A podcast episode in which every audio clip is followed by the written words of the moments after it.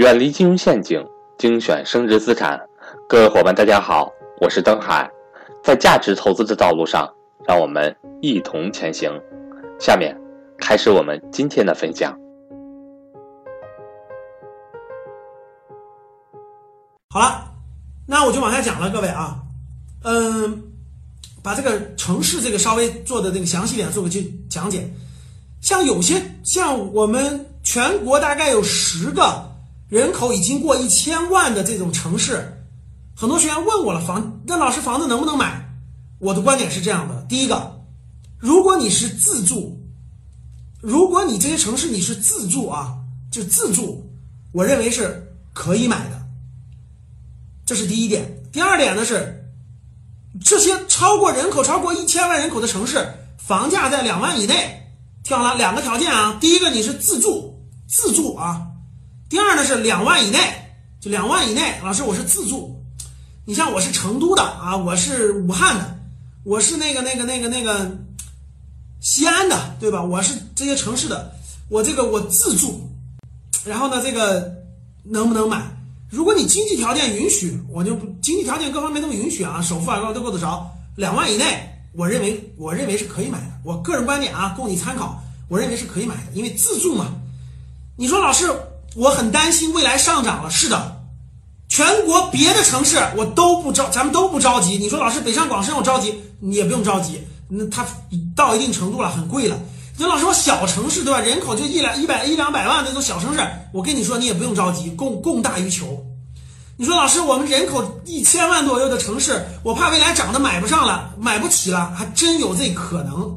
所以只能说什么？如果你是自住，那你该买就买。如果你是投资，你说老师我想投资对吧？一个是呢，最近都限购，我认为这些城市两万以内，我认为是可以投资也是可以的。但是限购你不要勉强。你说老师我我社保各不各方面都限购，我买不进去对吧？一万都买不进去，买不进去那就那就那就拉倒对吧？就是那个别勉强啊！你像你像这个现在现在这些人口过一千万人口，这个未来将。冲向一千五到两千万这个人口里头，现在好像就是重庆不限购，也价格也不贵，一万出头。但是呢，重庆有房产税，重庆有房产税，所以呢，重庆是房产税的试点，所以呢，这个这个这个这个跟他过去的这个这个这个可以那啥，我不建议大家搞那种复杂的这种特殊所谓的特殊关系、特殊方法啊，说那个限购了，我想想方办法，我觉得没必要啊。我能说的就是。呃，这个这个像这些，啊，人口过一千万人口的这种中部啊、中西部的核心城市，我觉得人口两万以内不算特别贵，可以可以，我认为未来它的房价会按那个就每年，待会儿我会讲到啊，每年大概百分之五左右的就稳稳步稳步有一个小幅上涨，暴涨不可能了，各位暴涨不可能了，所以自住该买就买啊，但是投资就算了，如果这些城市超过四万了，各位听好了。那老师，我郑州的房子超过四万了，对吧？或者说，或者说哪儿？我杭州的房子，对吧？超过四万了，合肥的超过四万了，我觉得这个就没有投资价值了。就是我说的，城市虽然要好，但是价格也要便宜啊。如果这种租售比太差别太大，对吧？为什么出来这个两万和四万呢？因为我是结合了租售比，这里不详细讲了啊。我的那个房产财商课里讲房产里面详细讲过了。一个是租售比，一个是货币供应量。社会的货币租售比只能决定它房价的一部分，货币供应量太大，所以它的房价必然在一个水平线上。啊，我觉得如果是像这种人口过一千万人口，从两万以下，我觉得自住该买就买，投资要看时机，看你的机会，看你的资金量。啊，如果说是超过四万了，我觉得就不要动了，不要动了，太贵，就太贵了，贵的已经无法支撑了，就是回报各方面都无法支撑了，我觉得。透支了未来十年的空间，你就没必要买了，你就没必要买了啊！所以大致我先说这核心城市的，其他的很多还有一部分城市就是前面我讲的，大家看这个叫做大都市圈儿。比如说有些问了，老师我们绍兴啊，对我们就是有些城市它是大都市圈的。你像有人问石家庄，我个人观点，我觉得石家庄的房子就嗯想让它涨不太可能，不太现实了。啊，因为它不符合这些特征。第一个不是各周边中心城市，第二个它不属于是大城市圈的周边，就是城市群、城市群的那个周边，对吧？第三个，石家庄的房子供应量特别大，就供应量特别大，所以呢，这个我觉得暴涨这种或者说这种那啥的可能性还是比较小的。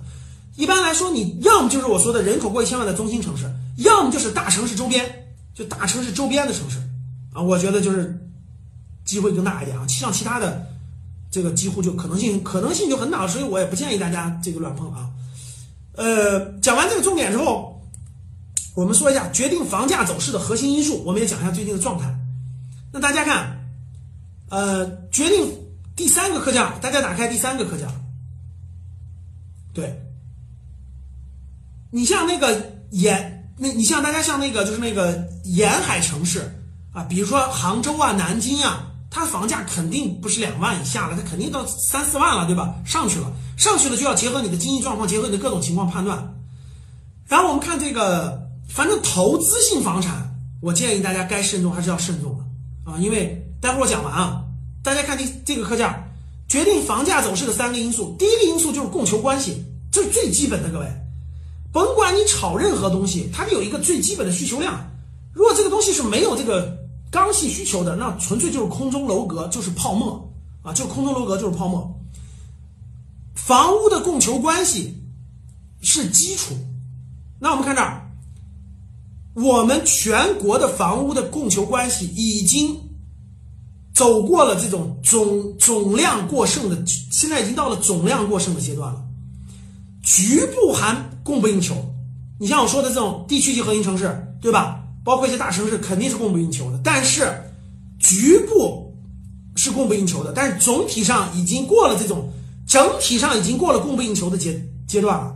总体过剩，局部不够，现在是典型这么个阶段。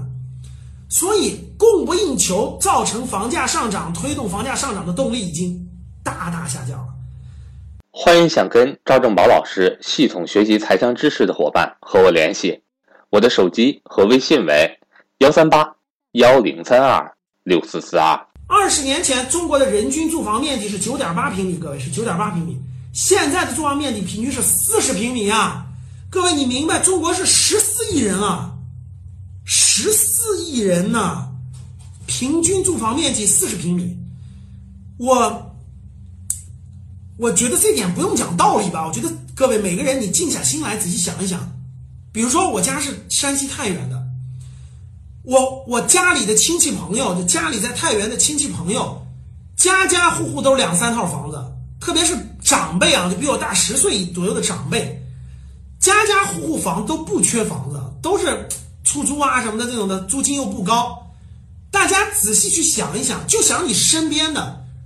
其实中国这些城市的绝大部分百分之九十以上的家庭都不缺房子，甚至都房子过剩。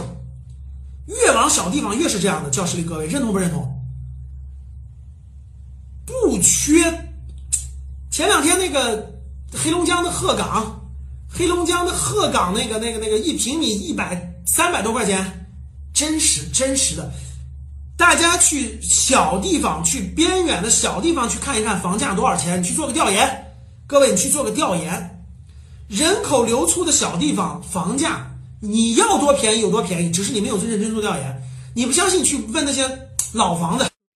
如果您想收听本期节目的全部内容，欢迎订阅《格局财商二零一九》，与我们一起提升财商智慧。